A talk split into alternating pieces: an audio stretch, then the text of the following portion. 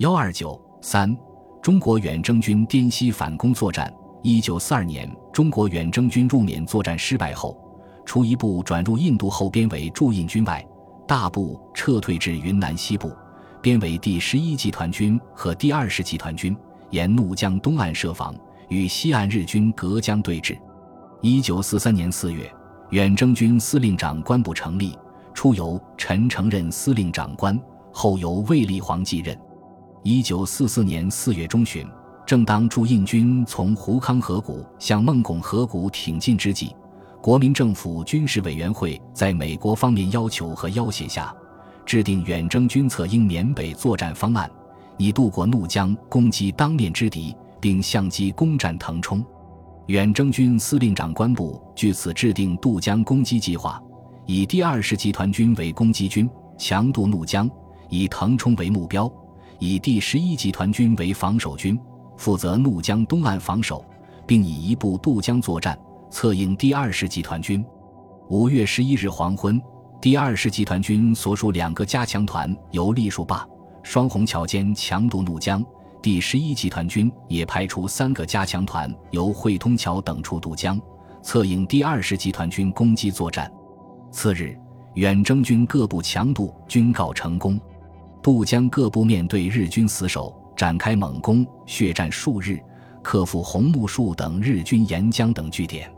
五月二十日，军令部长徐永昌以远征军各部强渡怒江后进展顺利，而驻印军已占领密支那机场。在此情况下，日军已难以向滇西大量增兵，因此提出我远征军主力四英级乘机渡河，扩张战果，进攻腾冲、龙陵、芒市之敌而占领之。该建议获蒋介石批准后，即付诸实施。以第二十集团军为右集团，攻击腾冲；以第十一集团军为左集团，攻击龙岭、芒市。第二十集团军强夺怒江后，以第一九八师攻击北斋攻防。北斋攻防是日军在高黎贡山上的一个据点，腾冲北边的咽喉，从山脚到山顶七十五华里，散射着日军的堡垒。第一九八师在空军支援下，经数日激战，全歼顽抗抵御的日军，翻越高黎贡山隘口。第二十集团军其余各部也击溃当面之敌，向南追击，于六月底逼近腾冲北郊。腾冲是日军在滇西最坚固的防守据点，城池一公里见方，城墙全用大青石垒砌而成，城外有来凤山、飞凤山等为天然屏障。七月二日，第二十集团军以第五十三、第五十四军对腾冲外围发起攻势。三日，攻克飞凤山等，迫近腾冲城郊，但日军依据坚固工事死守，攻城部队进展缓慢，伤亡重大。二十六日，远征军在空军支援下，以优势兵力对来凤山日军四个堡垒群同时猛攻，官兵奋勇，前仆后继。血战近日，弃棒完止，歼敌大部，血战该山。日军被迫退入城内，四门紧闭，深沟高垒，企图困斗。远征军兵临城下，将敌四面包围。但腾冲城墙既高且厚，兼有大营江等河水环绕东西北三面，有险可平。远征军攻城月余，在空军连续猛烈轰炸下。将城墙炸开缺口十余处，方于八月二十一日开始向城内日军攻击，但顽敌家家设防，皆向堡垒，星列齐布，尺寸必争，处处激战。我敌肉搏，山川震旋，生者江河，势如雷电，尸田皆响，血满城沿。远征军各部战斗减员严重，遂从他处调兵增援腾冲前线。苦战至九月十四日，终将日军全歼，攻克腾冲。第二十集团军自渡过怒江至此，共生俘日军官四人，士兵六十余人，击毙日军少将以下军官百余人，士兵六千人。第十一集团军渡过怒江后，以第七十一军新二十八师于六月初进攻松山。松山鄂会通桥咽喉，距桥仅六公里。有日军守军三千人，构筑有四个各自独立又互为犄角的坚固工事群。新二十八师攻击二十余日，伤亡惨重。六月下旬，由第八军承担起进攻的任务。第八军在空军和炮兵轮番轰炸下，先后发起八次围攻，但至八月底仍无明显进展，而伤亡重大。此时，远征军司令长官卫立煌传达蒋介石命令，限第八军于九月上旬攻克松山，于其依军法论处。第八军遂召集各师师长，重新部署作战计划。九月初。第八军以一部对松山顶峰日军主阵地进行佯攻，而以工兵在松山顶峰日军阵地垂直下三十公尺处挖掘两条地道，装进十吨炸药，将整个松山顶峰炸翻，终于全歼日军三千余人，攻占松山。第八军在松山之战中官兵伤亡逾三千人。第十一集团军另一部第七十一军主力于六月初向龙陵攻击前进。六月六日，迫近龙陵近郊，十日攻入龙陵市区，城内尚有数百日军负隅顽抗。此时因连日暴雨，远征军行军困难，弹药输送亦无法及时跟上，致使未能一鼓作气攻克龙陵。而腾冲日军却以两千兵力南下增援，并冲入龙陵城内。芒市日军亦北上窜犯。